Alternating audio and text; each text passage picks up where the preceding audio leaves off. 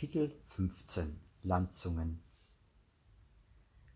Bei Sonnenaufgang herrschte ein kristallhelles Licht, in dem das Grün der Landspitze von Gott Ravi gestochen scharf hervortrat, und Travis Head lag klar sichtbar am Horizont. So würde es nicht bleiben. Auf einen solchen Bilderbuchmorgen folgt unweigerlich ein wolkenverhangener Tag und oft auch weitaus Schlimmeres. Doch wir mussten aufbrechen, denn wir hatten herausgefunden, dass der Campingplatz 25 Pfund pro Nacht kostete. Von Clodgy Point aus erstreckte sich das grün schimmernde Licht Richtung Osten. Aber im Westen türmten sich bereits Quellwolken mit der typisch weißen Oberseite und der auffrischende Wind blies einzelne Wolkenfetzen als Vorhut in unsere Richtung. Der Coast Path führte in eine aus unzähligen Landzungen bestehende Wildnis. Hoare Point, Penennis Point, Carnarvon Point und viele weitere, die noch außerhalb unseres Blickfeldes lagen. Nur die Landspitzen und der Atlantik, eine schroffe, urtümliche, fast bedrohliche Landschaft. Eine Landzunge nach der anderen. Während wir weiter wanderten, wurde der Himmel im Westen dunkler stürzten abbröckelnde Steine ins Meer, begann sich weißer Schaum auf dem Wasser zu bilden, das ebenso undurchsichtig wirkte wie die tief hängende Wolkenmasse.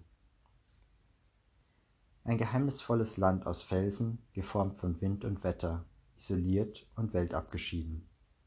Seit Jahrmillionen unverändert und doch den ständigen Veränderungen durch Meer und Witterung ausgesetzt. Ein Widerspruch in sich am westlichen Rand der britischen Hauptinsel.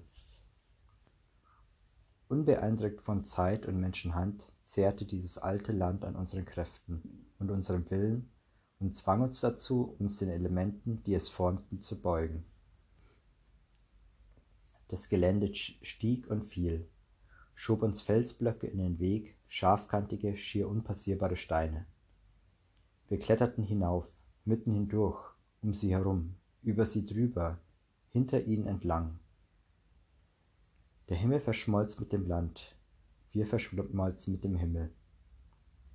Wasser drang durch unsere Kleider, quoll aus unseren Schuhen. Irgendwo zu unserer Rechten krachte das Meer gegen die Felsen, aber wir konnten es nicht sehen. Der herabströmende Regen bildete einen dichten grauen Vorhang, so dass wir große Mühe hatten, den Pfad zwischen den Felsen zu folgen. Es gab nichts, woran wir uns hätten orientieren können. Verzweifelt stolperten wir durch den gewaltigen Steinhaufen und fürchteten schon, für immer durch dieses Geröllfeld irren zu müssen, wie durch einen nassen, grauen Hades. Gegen den Wind ankämpfend, eins mit dem Regen, merkte ich plötzlich, dass wir offenes Gelände erreicht hatten, ohne dass ich hätte sagen können, wie wir es geschafft hatten. Instinktiv hatten, hatten mich meine Füße wieder auf den Weg zurückgeführt, der bergauf zum Zennerhead führte. Farndickicht löste die Felsen ab, während wir mit schmatzenden Schritten durch den Morast stapften, den Blick konzentriert auf den Weg gerichtet, aus Angst, ihn wieder zu verlieren. Endlich wurde das Gelände flacher, und als ich aufsah, stand ich zwei älteren deutschen Touristen gegenüber. Sie waren die ersten Menschen, die uns heute begegneten. Die Freude über die Begegnung war gegenseitig. Oh, Gott sei Dank. Wir dachten schon, wir müssen hier draußen sterben. Jetzt kommen wir schon zum dritten Mal an dieser Stelle vorbei. Wo sind wir? Ihr dachtet, ihr würdet sterben? Ich dachte, ich wäre schon im Jenseits gelandet. Moth zog einen, einen durchweichten Paddy Dillon aus der Hosentasche und löste vorsichtig die Seiten voneinander während wir anderen uns um ihn scharten und versuchten, unsere Lesebrillen an der nassen Kleidung zu trocknen. Wo wollen Sie hin? Zenor. Wir haben ein Zimmer in Tinners Arms reserviert. Dann müssen Sie den Hügel runtergehen und der Straße landeinwärts folgen. Sie verabschiedeten sich und wurden bereits nach zwei Metern vom Nebel verschluckt. Im Tinners Arms der Gedanke an einen warmen, trockenen Pub hatte etwas Verlockendes. Erschöpft schleppten, schleppten wir uns über die Asphaltstraße. Unsere Rucksäcke waren tropfnass und wogen doppelt so viel wie normal. aber nach dem ganzen Geröll war der ebene Untergrund eine Wohltat. Die Legende der Meerjungfrau von Zenor erzählt von einer wunderschönen Frau mit einer zauberhaften Stimme, die gelegentlich die dortige Kirche besuchte. Eines Tages warf sie ein Auge auf Matthew Trivella, der ihr über alle Maßen betört folgte und nie mehr an Land gesehen wurde, außer vielleicht einmal draußen auf See, als sich der Nebel im Westen lichtete. So hatte es uns jedenfalls das Mädchen im Eiscafé Moomate of Senna in St. Ives erzählt. Wohl zum Gedanken an das Paar hatten die Dorfbewohner eine Meerjungfrau in das Seitenteil der hölzernen Kirchenbank geschnitzt, auf der sie immer gesessen hatte. Und es war ganz gewiss kein Marketingtrick einer Kirchengemeinde im 15. Jahrhundert, die gerade ein Vanilledessert, Vanilledessert erfunden hatte. Als daher die St. Senaras Church aus, auf dem Nebel auftauchte, mussten wir natürlich hineingehen. Und da war sie, die Dame mit dem Fischschwanz, in ihrer ganzen Pracht. Wir überlegten gerade, ob wir für die Nacht in der Kirche Schutz suchen sollten, als die Tür aufgerissen wurde und zwei Männer hereinmarschierten. Perfekt ausgerüstet mit Regenhüllen über den Rucksäcken. Der größere der beiden steuerte geradewegs auf die Schnitzerei zu und warf einen Blick darauf. Aha, das ist es also. Da machte er auf dem Absatz kehrt und polterte wieder hinaus, zog den anderen Mann mit, bevor der überhaupt bis zur Bank vorgedrungen war. Typische Marschierer. Im Tinners Arms fanden wir in einer stummrigen Ecke in der Nähe der Bar zwei freie Stühle schälten uns aus unseren Regenjacken und bestellten eine Kanne Tee. Von der anderen Seite des Raums winkten uns die deutschen Touristen, deutschen Touristen zu, die sich bereits eifrig ihren vollen Tellern widmeten. Ich hängte meine roten Socken über die Tischkante. Sie trieften vor Nässe und trugen zu der Pfütze bei, die sich unter unseren Rucksäcken gebildet hatte. Bald wurde uns so warm, dass wir zu dampfen begannen und in unserem eigenen Nebel gehüllt waren, wie in der dunklen Ecke nahezu unsichtbar. Da flog die Tür auf, und die beiden Männer aus der Kirche kamen herein, gefolgt von vier weiteren. Sie hatten geduscht und trugen trockene, saubere Sachen. Wir warteten darauf, dass sie mit ihrer Geschichte herausrückten. Backpacker können einfach nicht anders. Früher oder später müssen sie sich anderen mitteilen. Es dauerte tatsächlich nicht lange. Wir wandern auf dem Coast Path von Minehead nach Plymouth. In spätestens zwei Wochen müssen wir in Plymouth sein. Heute ist unser 18. Tag. Wir liegen gut in der Zeit. Der große Mann war der Wortführer. Warum wir die Wanderung machen? Naja, für einen guten Zweck natürlich. Sowas macht man doch nur, um eine Wohltätigkeitsorganisation zu, zu unterstützen. Und nicht einzig und allein zum eigenen Vergnügen. Wir haben ein Team, das uns betreut. Unser Begleitfahrzeug kommt natürlich nach. Normalerweise würden sich an diesem Punkt der Unterhaltung andere Wanderer einklinken und in geselliger Runde Erlebnisse und Erfahrungen austauschen.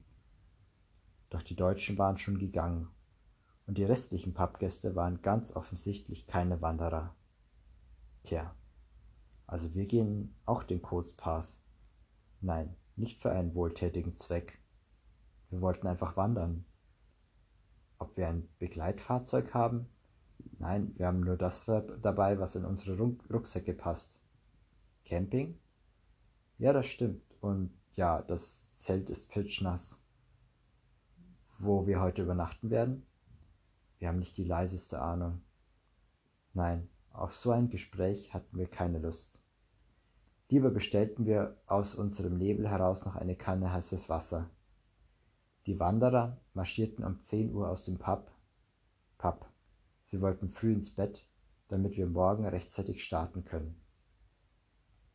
Um elf Uhr hörte es endlich auf zu regnen, und der Nebel begann sich ein wenig zu lichten. Wir schlüpften in unsere nassen Sachen und traten hinaus in die Dunkelheit. Eine Wiese neben der Straße schien uns der geeignete Platz für unser Zelt zu sein. aber an dem Komposthaufen merkten wir, dass es sich um den hinteren Teil eines Gartens handelte. Auf der Landzunge waren wir an einem passenden Plätzchen vorbeigekommen. Daher beschlossen wir, dorthin zurückzukehren. Wir stapften durch den Farn und kamen an eine Wiese, von der die Lichter einer Farm gerade genug entfernt waren, dass wir es riskieren konnten. Während wir das Zelt mit einem nassen Handtuch auswischten, frischte der Wind auf. Also setzten wir uns ins Gras und hofften, das Zelt würde zumindest so weit trocknen, dass wir die Schlafsäcke ausrollen konnten. Nass und vor Kälte zitternd saßen wir um ein Uhr nachts auf einer exponierten Langzunge und aßen Reis und Thunfisch. Aus der Bucht unterhalb drangen die tiefen, klagenden Rufe der Robben zu uns. In der Ferne hörte man eine Antwort. Verdammt nass hier drüben. Hier auch. Kann die diese blöde Meerjungfrau denn nicht mal aufhören zu singen? Da kriegt man ja kein Auge zu. Oder waren es nur ganz normale Robbenlaute? Schwer zu sagen. Als ich auf dieser zugigen Landspitze in einem nassen Zelt in einen nassen Schlafsack kroch und den nächtlichen Rufen der Robben lauschte, war ich jedenfalls dankbar, dass ich nicht in irgendeiner Gasse auf einem Stück Karton hinter, Müll, hinter den Mülltonnen nächtigen musste. Kühe, die auf einer fetten Weise grasen, machen beim Wiederkäuen ein spezielles Geräusch. Und dieses Geräusch war direkt neben meinem Kopf. Wenn eine Kuh direkt neben meinem Kopf rüpste, bedeutete es, dass sich ihre Hufe nahe im Zelt befanden. Ein falscher Schritt und sie würde sich in einer der Zeltleinen verfangen. Oder schlimmer noch, mit dem Huf die äußere Zeltplane aufschlitzen. Versuchte ganz leise zu flüstern. Moth, Moth, da draußen ist eine Kuh. Und, naja, sie ist direkt neben uns. Ignoriere sie einfach, sie wird schon weggehen. Ich schaffte es nicht, sie, sie zu ignorieren und zog ganz langsam den Reißverschluss auf, damit sie nicht vor Schreck aufs Zelt sprang. Aber es ist unmöglich, einen Zelteingang leise zu öffnen. Und dann stolperte ich auch noch über den Kocher und fiel ins nasse Gras. Die Kuh jedoch hatte sich schon wieder abgewandt und trottete gemächlich davon rupfte hie und da ein bisschen Gras ab und wirkte völlig unbeeindruckt. Von ihrem Rücken stieg Dampf auf, und in der kalten, stillen Luft konnte ich ihren Atem sehen, während sie in den Nebel hineinwanderte und sich dort zu einer schemenhaften Herde gesellte. Im verhangenen Halbdunkel eines hinter den Wolken verborgenen Mondes lauschte ich darauf, wie sie Gras rupften, kauten, rübsten und atmeten. Immer wieder ertönten die langgezogenen Rufe der Robben, nur gelegentlich unterbrochen vom Schrei eines Austernfischers. Ich holte den Schlafsack aus, aus dem Zelt und wickelte mich darin ein, während im Osten der erste Schimmer des Tages am Horizont erschien und eine Landzunge nach der anderen beleuchtete, bis der Mond verblasste und sich der Nebel aufzulösen begann. Die Schreie der Möwen wurden laut und durchdringend, und im Farmhaus gingen die Lichter an. Die Wolken hatten so weit aufgelockert, dass wir die Landspitzen bis hin zu Gunnards Head erkennen konnten. Aber der Himmel hing immer noch schwer und grau über uns.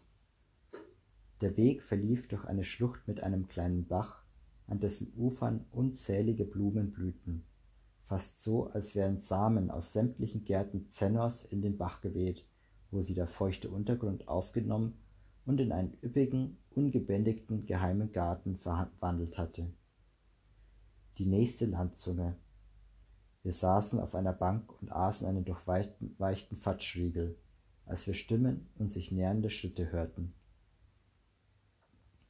Deine Blasen interessieren mich nicht. Wir werden heute Abend Lenz End erreichen, genau nach Plan.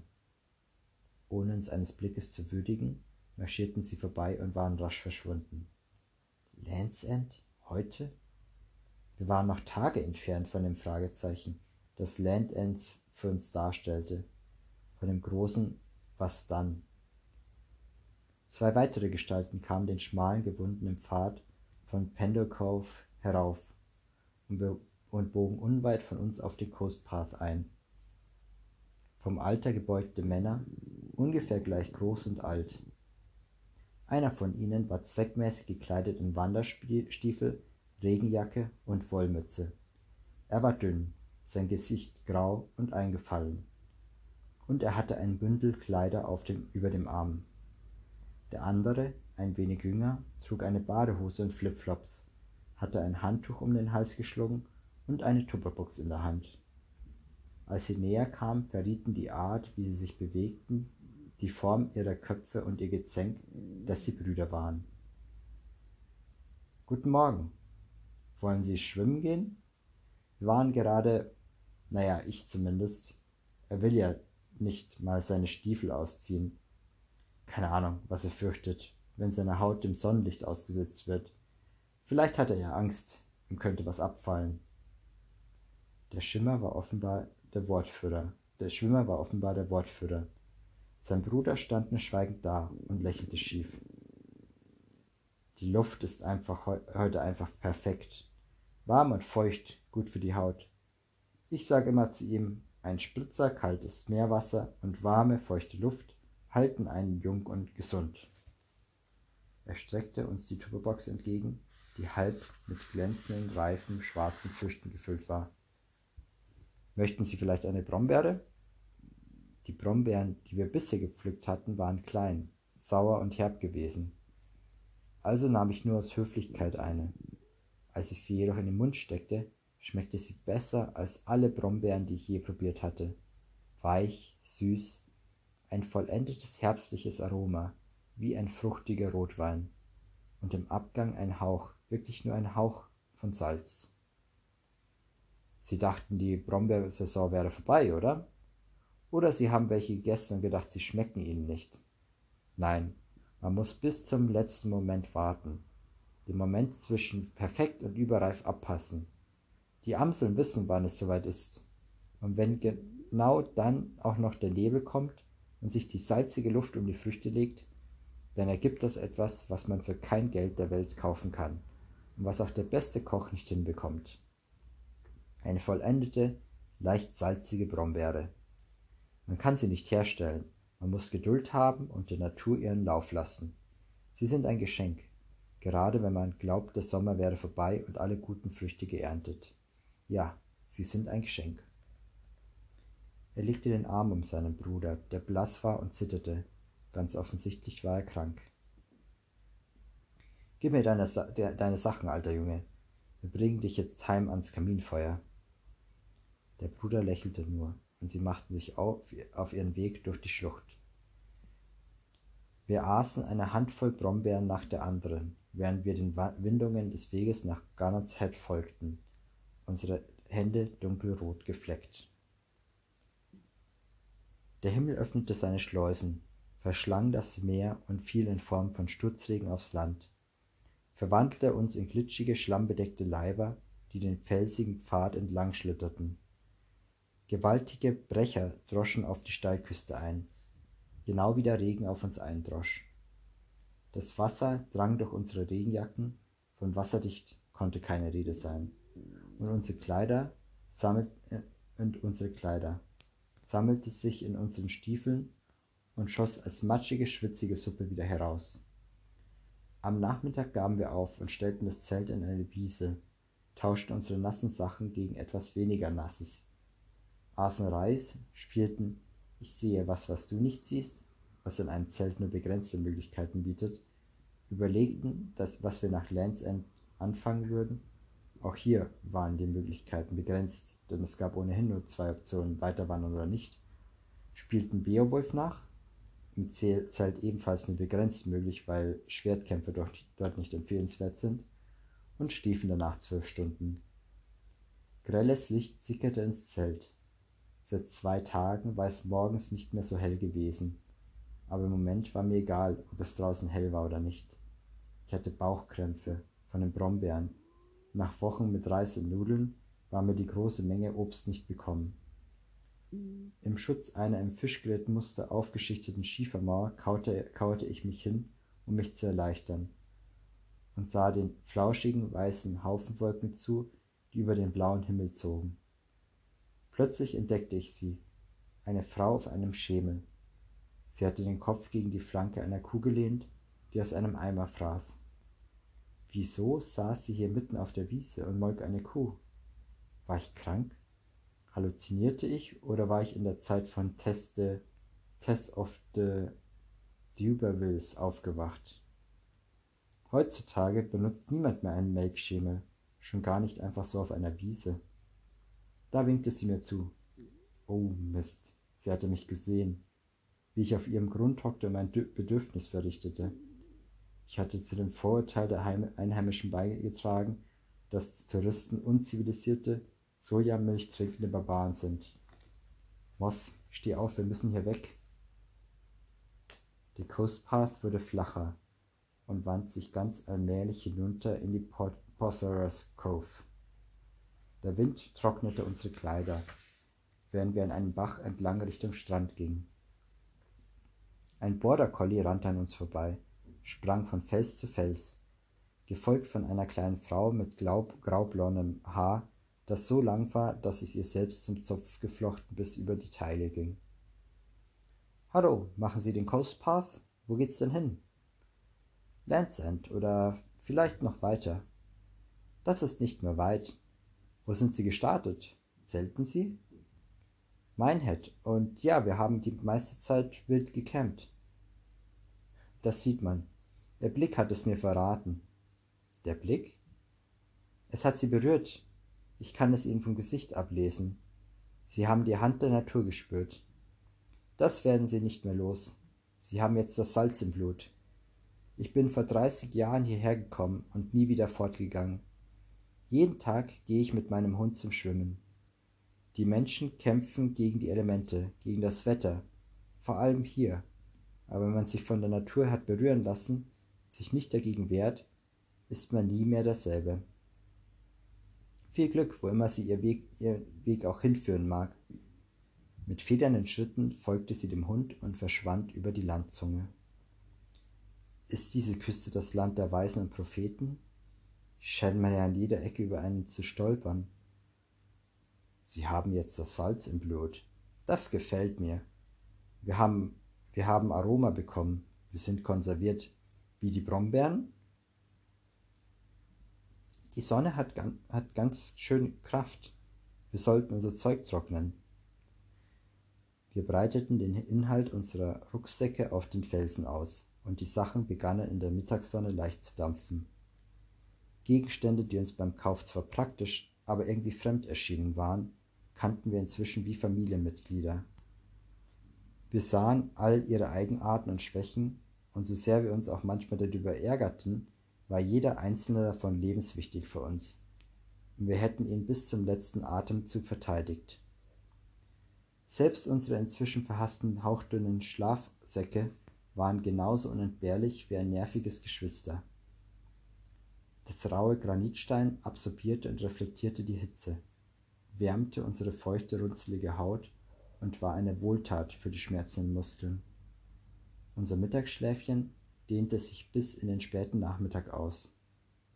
Mühsam stand ich auf, die Haut sonneverbrannt, steif und trocken wie unser Hab und Gut auf den Felsen.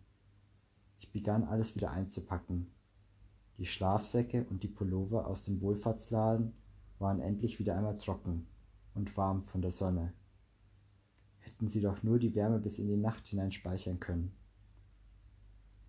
Sollen wir einfach über Nacht hier bleiben und erst morgen weiter wandern? Ja, warum nicht? Ich gehe schwimmen. Moth glitt ins Wasser, das unweit vom Ufer schnell tiefer wurde. Er war dünner denn je, die Haut, die vom T-Shirt bedeckt gewesen war, leuchtend weiß gegen seine Sonnenbräune. Ich sah, wie sich die Muskeln auf seinem Rücken, seinem Rücken bewegten. Es waren nicht die kräftigen Mus Muskelpakete von früher, wenn er einen ganzen Sommer lang Claude-Mauern aus Lehm und Steinen gebaut hatte, Heu gemacht und Entwässerungsgräben ausgehoben hatte. Aber zum ersten Mal, seit die Schulterschmerzen und der Muskelschwund angefangen hatten, waren schmale und wieder stärker definierte Muskelstränge erkennbar.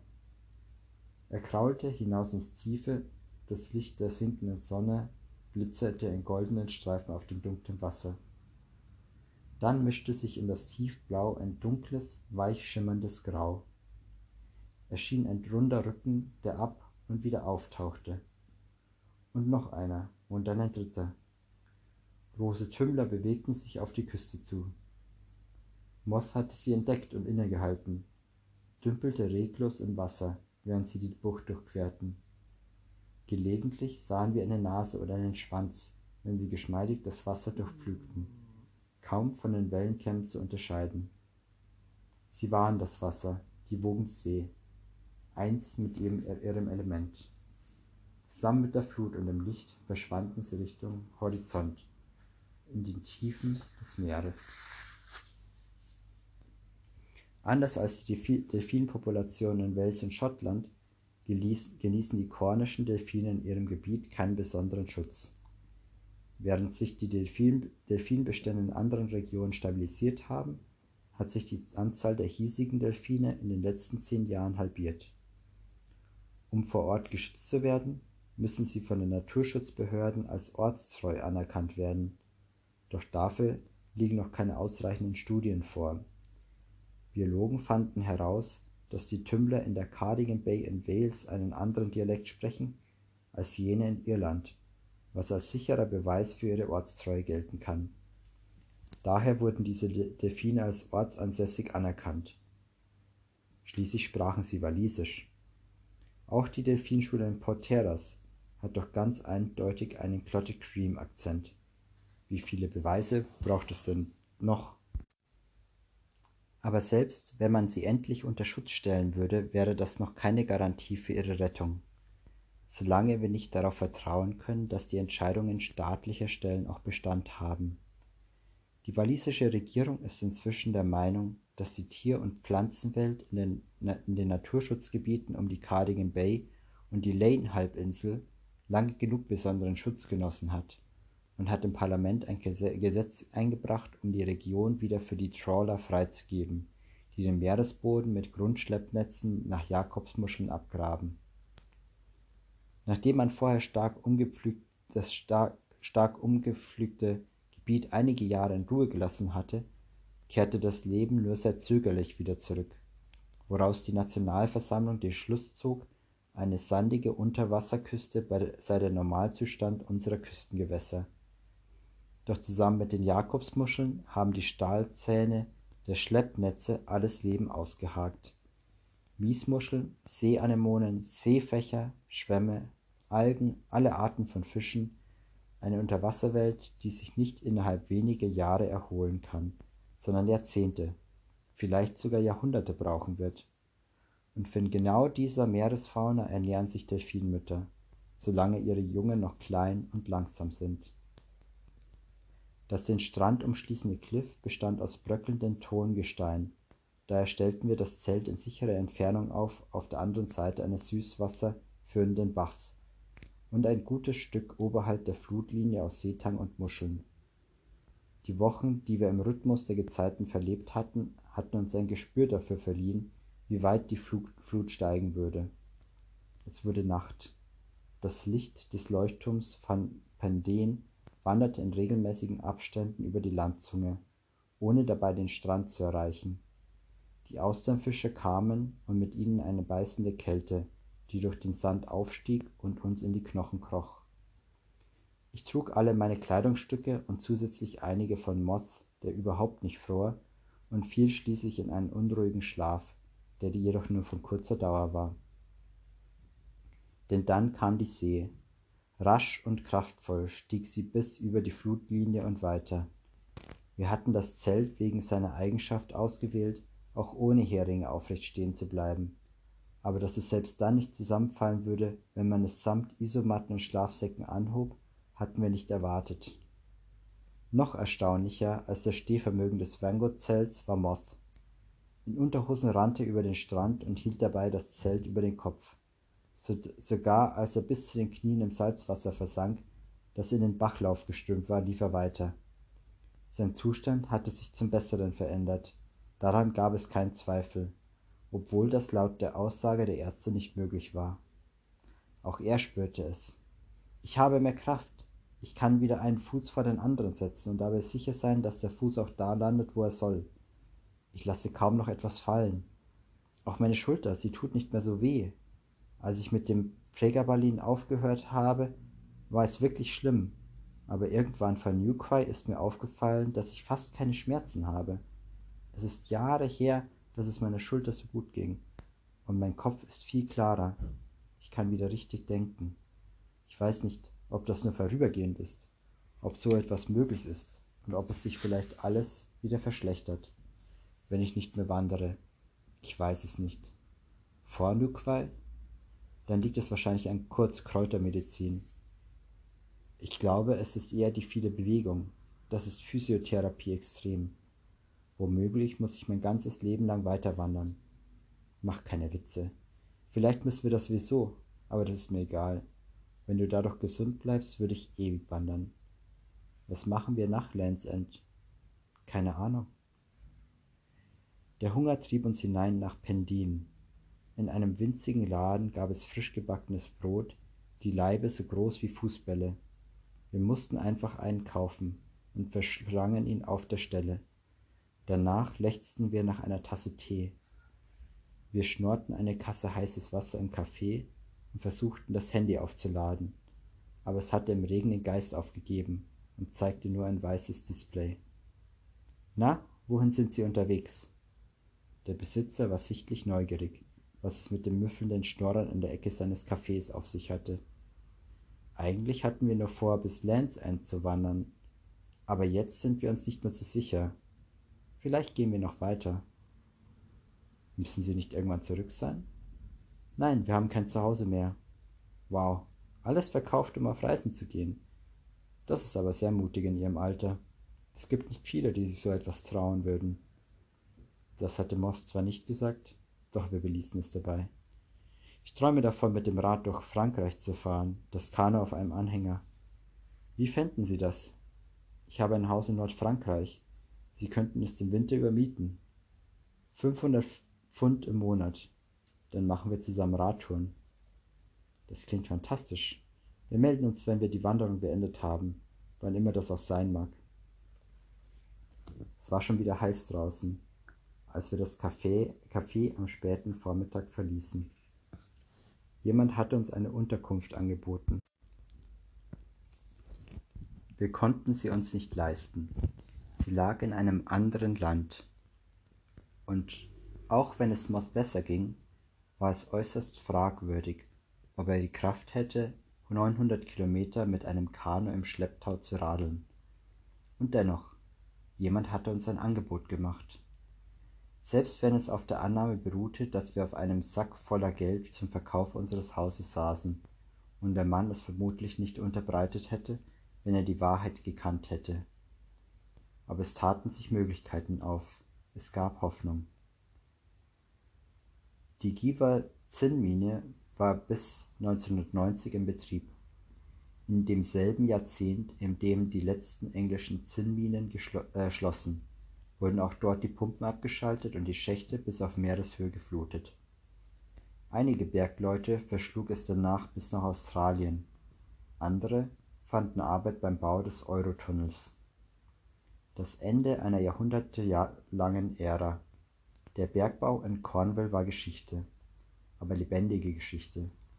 Wie vieles in Cornwall wurde die Mine zu einer Touristenattraktion und gehörte heute zur Bergbaulandschaft von Cornwall und West Devon, die in die Liste des UNESCO-Welterbes aufgenommen wurde.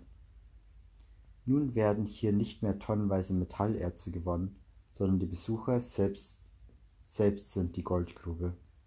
Und das ist ein nachhaltigeres und langfristigeres Projekt als der Bergbau. Dieser mag Vergangenheit sein, aber das Erbe bleibt, und ohne dieses Erbe wären wir um einiges ärmer. Schließlich hätte es ohne die Zinnminen wahrscheinlich nie Cornish Pasties gegeben oder Poldark, die Romanserie. An diesem Tag war die Mine geschlossen, ein verlassenes, sorgfältig renoviertes Gebäude. Hinter Gever jedoch, zurück auf dem Coast Path, waren wir überall von den Ruinen einer untergegangenen Industrie umgeben. Verfallene Maschinenhäuser und eingestürzte Kamine. Ein Land aus Abraum und Zerstörung. Ein Kriegsgebiet. Der Kampf des Menschen mit dem Gestein hatte eine Verwüstung hinterlassen, die niemals richtig heilen wird. Man hatte sich die Erde untertan gemacht. Wir durchquerten diese surreale, von staunenden Touristen bevölkerte Landschaft so schnell wir konnten. Der Weg verlief nicht weit von der Kliffkante entfernt zwischen Ginster, Schlehenbüschen und Brombeergestrüpp. Zu unserer Rechten, zu unserer Rechten erhob sich die Kuppe von Cape Cornwall mitsamt den Minenschornstein, der die Spitze markierte. Auf Altkornisch heißt das Cap Kilgith Oost, was Gänserücken von St. Oost bedeutet. Für mich hat es keinerlei Ähnlichkeit mit einer Gans aber inmitten der schäumenden Gischt wirkt es wie eine Insel am Rande der Welt. Bis vor 200 Jahren hielt man es noch für den westlichsten Zipfel Englands. Und das passt im Grunde auch. Weltentrückt. Ein Landvorsprung im Meer, ein letzter Außenposten. Wir saßen an dem, den warmen Granit des Gipfelschornsteins gelehnt und blickten zum Horizont. In der Hitze erwachte sogar das Handy wieder zum Leben. Nur wenige Kilometer zu unserer Linken lag Land's End. Doch von unserem Platz am Schornstein aus kam es uns vor, als befänden wir uns auf einem riesigen Linienschiff, das auf den Ozean hinausfährt, so weit westlich wie nur irgend möglich. Eine Plakette in Form eines Baked Bean Etiketts am Schornstein erinnert daran, dass die Heinz Company 1987 Cape Cornwall für Großbritannien erstanden hat Heute gehört es dem National Trust. Moth war schon immer ein riesiger Fan von gebackenen Bohnen.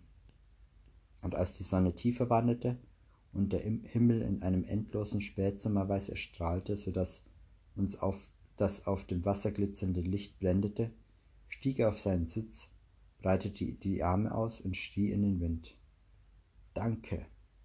Selbst wenn es nur ein cleverer Schachzug war, um Steuern zu sparen. Es wäre ein Verbrechen gewesen, diesen Ort den Bauunternehmern zu überlassen. Danke, Mr. Heinz. Das Ende des Landes und unserer Wanderung war zum Greifen nahe. Wir konnten schon den Longships-Leuchtturm auf der winzigen, der letzten Landzunge vorgelagerten Felseninsel Khan Brass sehen. Wir hätten es noch dorthin schaffen können, aber wir ließen es langsam angehen. Wozu die Eile? wenn es doch nur das große Unbekannte erwartete. Falls die Erde doch eine Scheibe war, würde man hinter Lands End herunterfallen. Wir wanderten bis zum frühen Abend. Hier war der Coast Path von niedrigem, widerstandsfähigem Gestrüpp eingewachsen, das Wind und Salz trotzte und zum Campen gänzlich ungeeignet war. Einige flache Stellen in Port Nenvern waren mit Wohnmobilen besetzt. Daher wandten wir uns von dem felsigen Strand landeinwärts mit dem Gedanken, eventuell keinen Platz zum Übernachten zu finden und einfach wei weiter wandern zu müssen. Als wir uns noch einmal umdrehten, da der Weg tiefer ins Dickicht, abbog, fiel uns eine ebene, grasbewachsene Stelle an der Flanke eines felsigen Fingers ins Auge, der von Karnleskis aus ins Meer ragte. Was meinst du? Exponiert, ziemlich exponiert.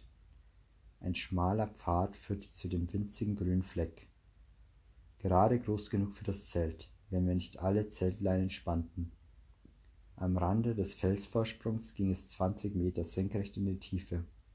Unten brachen sich die Wellen, und die Gischt sprühte bis zu uns herauf. Geh einfach nachts nicht raus. Morgen sind wir auf Pirate FM. Zuletzt wurden die beiden auf dem Felsenvorsprung von Karnleskis gesehen.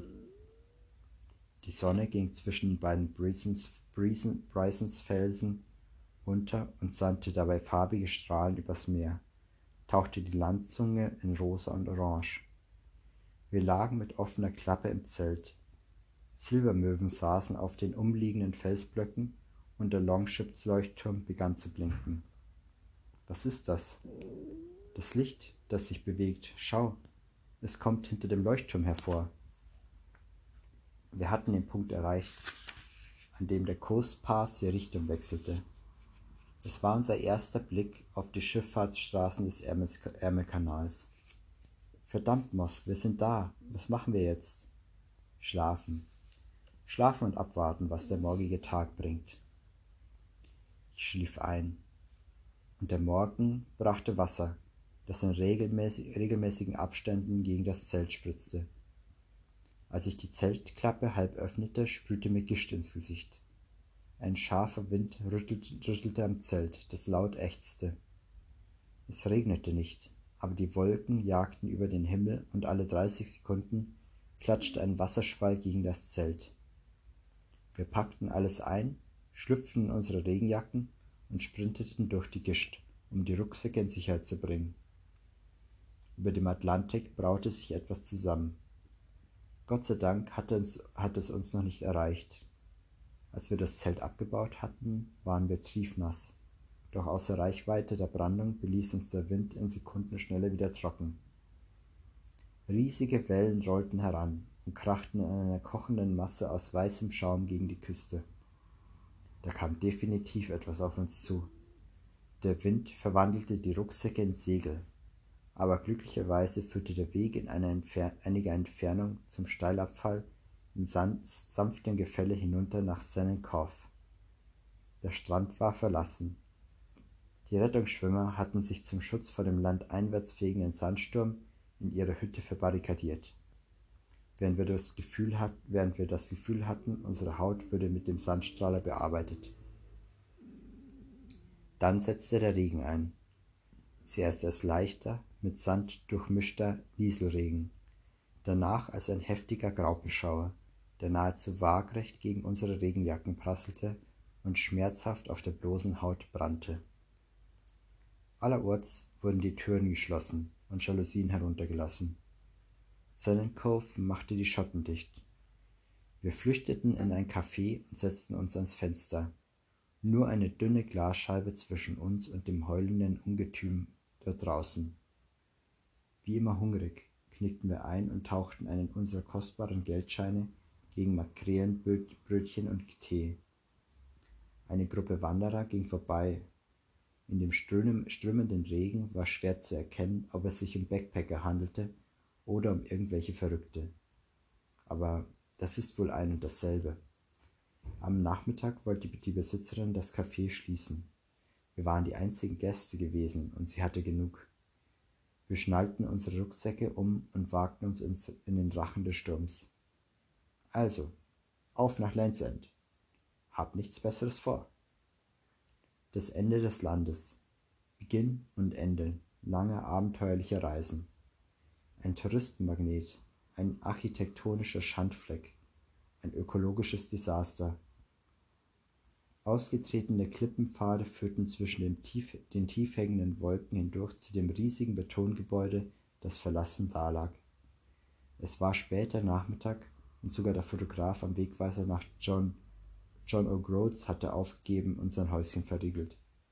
Wir stiegen über die Absperrungen und machten regenverschmierte Fotos mit dem Handy. Kein Empfang Empfangskomitee, keine Feier, nur zwei nasse Menschlein, die sich an eine Stange klammerten. Die Geschäfte waren geschlossen, das Ausstellungszentrum ebenso, und sogar König Artus in seiner Tafelrunde hatten diesen Ort der ein audiovisuell, audiovisuelles Erlebnis mit ihnen versprach, gegen trockenere Gefilde eingetauscht. Triefnass und allein standen wir inmitten einer Betonlandschaft. War's das? Kaum hatte ich, hatte ich es ausgesprochen, als ein Doppeldeckerbus mit offenem Oberdeck auf den leeren Parkplatz rollte. Wir gingen darauf zu wie Zombies nach der Apokalypse. Hinter uns verwüstetes Land. Die Türen des Küstenbusses öffneten sich. Wasser, das die Treppe vom Oberdeck herunterströmte, ergoss sich nach draußen. Wo fährt der Bus hin? Moth, muss, Moth musste schreien, um den tosenden Wind zu übertönen.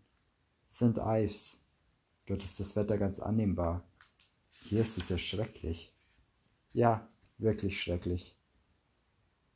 Über 240 Kilometer, angefüllt mit Schmerzen, Erschöpfung, Hunger, unruhigen Nächten und Wetterextremen, lagen hinter uns. Wir könnten in den Bus steigen und uns zurück ins vertraute Wels aufmachen, uns auf die Warteliste für eine Sozialwohnung setzen lassen und einen billigen Campingplatz für den Winter suchen. Moth hielt meine Hand, als sich die Türen des Busses wieder schlossen.